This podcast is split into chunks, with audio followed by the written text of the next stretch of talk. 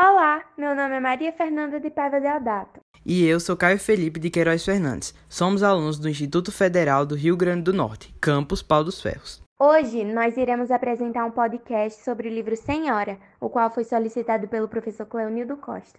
Ao falarmos neste livro, é importante compreender sobre o romantismo, pois o contexto literário é influenciado diretamente por esse movimento. Ele é marcado por diversas características, entre elas o egocentrismo, subjetivismo, sentimentalismo e valorização das emoções. Nessa perspectiva, as ideias de romantismo estariam em encontro na história literária quando fica marcado os sentimentos, entre eles o amor. Assim, a trama vai se desenvolvendo. Além disso, temos o grande ego de Aurélia, que é impulsionado por traumas amorosos que tornaram a jovem fria, o que ressalta esse egotismo. Esse movimento trouxe diversas outras obras bastante conhecidas nos dias atuais, como A Moreninha, O Guarani, O Sertanejo e Iracema, sendo em maioria obras de José de Alencar. O escritor José Martiniano de Alencar, nascido em 1 de maio de 1829, é natural de Messejana, atual bairro de Fortaleza, Ceará.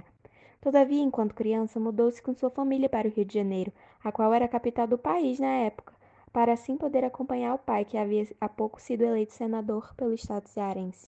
No ano de 1844, passou novamente por uma grande mudança, dessa vez para o estado de São Paulo, onde ele cursou grande parte de direito, permanecendo na capital paulista até 1850. Após formado, ele retornou ao Rio de Janeiro, onde exerceu as profissões de advogado e jornalista, no Correio Mercantil, no Jornal do Comércio e também no Diário do Rio de Janeiro, instituição na qual ele foi nomeado redator-chefe em 1855. Tal participação na imprensa o possibilitou a publicação de folhetins, nos quais foram depois publicados sob a forma de livro. Vale salientar que, além dessa atividade jornalística, José de Alencar também atuou, assim como o pai, no meio político.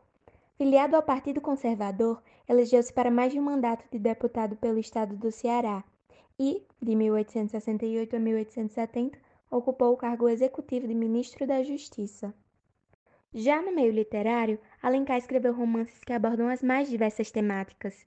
Seu reconhecimento deu-se através da publicação das Cartas sobre a Confederação dos Tamoios, feitas no ano de 1856 e publicadas no Diário do Rio de Janeiro, nas quais criticava o poema épico A Confederação dos Tamoios, também produzidas no ano de 1856, obra do escritor Domingos Gonçalves de Magalhães, considerado o introdutor do romantismo no Brasil. José faleceu jovem, com apenas 48 anos de idade. Foi vítima de tuberculose na cidade do Rio de Janeiro em 12 de dezembro de 1877. Uma de suas maiores obras literárias foi Senhora, sendo ela publicada em 1875 obra integra os gêneros romance e ficção, possuindo um total de 215 páginas, que são divididas em quatro partes. Estas são o preço, quitação, posse e resgate, as quais apresentam entre 9 e 13 capítulos cada. Além disso, Senhora é narrada em terceira pessoa por um narrador observador, e o romance apresenta inúmeros detalhes cenográficos que seguem fielmente as descrições psicológicas dos personagens. Ademais, o livro conta com a presença de personagens distintos, porém muito interessantes. Assim, resolvemos falar um pouco sobre os personagens mais importantes na trama. Aurélia Camargo é uma jovem de 18 anos, filha de uma camareira, a qual, por devida condição, levava uma vida bastante humilde. Após se tornar independente e emancipada, teve uma completa reviravolta no seu estilo de vida, em razão do recebimento da grande herança de seu avô. Enquanto pobre, a menina era frágil, meiga e sonhadora. Entretanto, as decepções em sua vida amorosa a tornaram temperamental, fria e calculista. Além disso, Aurélia possuía uma beleza exorbitante e múltiplos talentos, entre ele cantar e tocar piano, o que fazia ser desejada por todos os solteiros que a conheciam.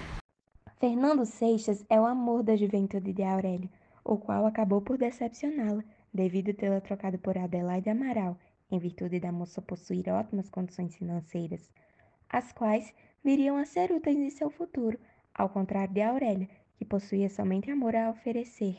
Adelaide Amaral era uma moça rica que veio a noivar com Fernando. Entretanto, após a descoberta do enriquecimento de Aurélia, ela foi abandonada por ele.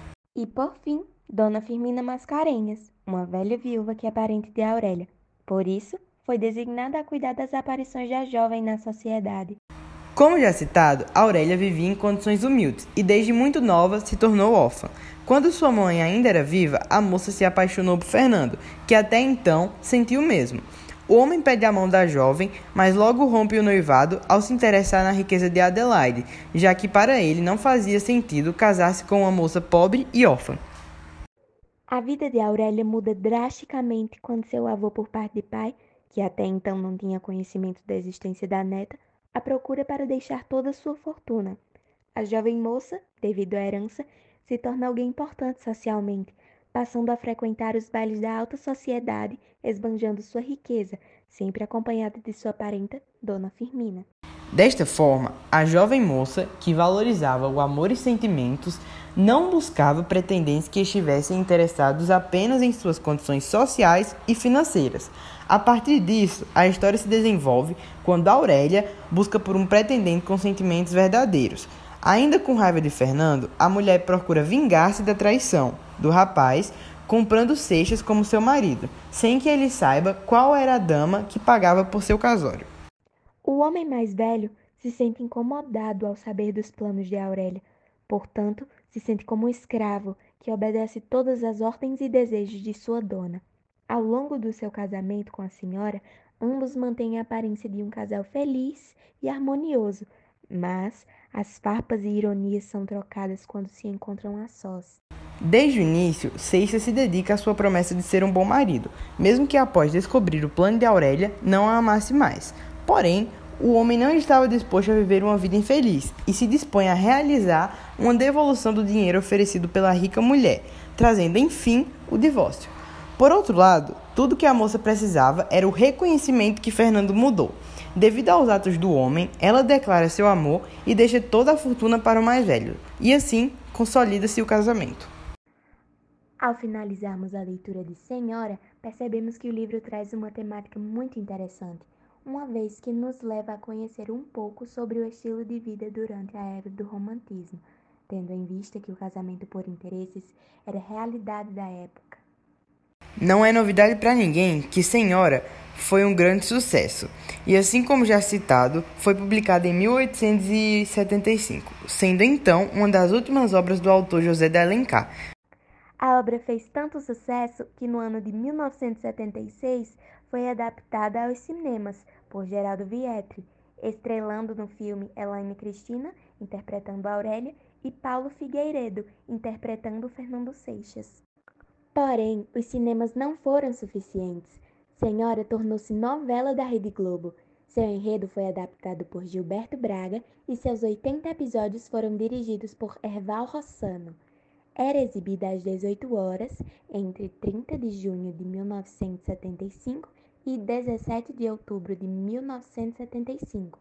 Nela estrelava Norma Bloom como Aurélia e Cláudio Marzo como Fernando Seixas. Infelizmente, chegamos ao fim do nosso podcast. Muito obrigado por ter nos escutado e esperamos que tenhamos despertado a vontade de ler ou reler o livro Senhora.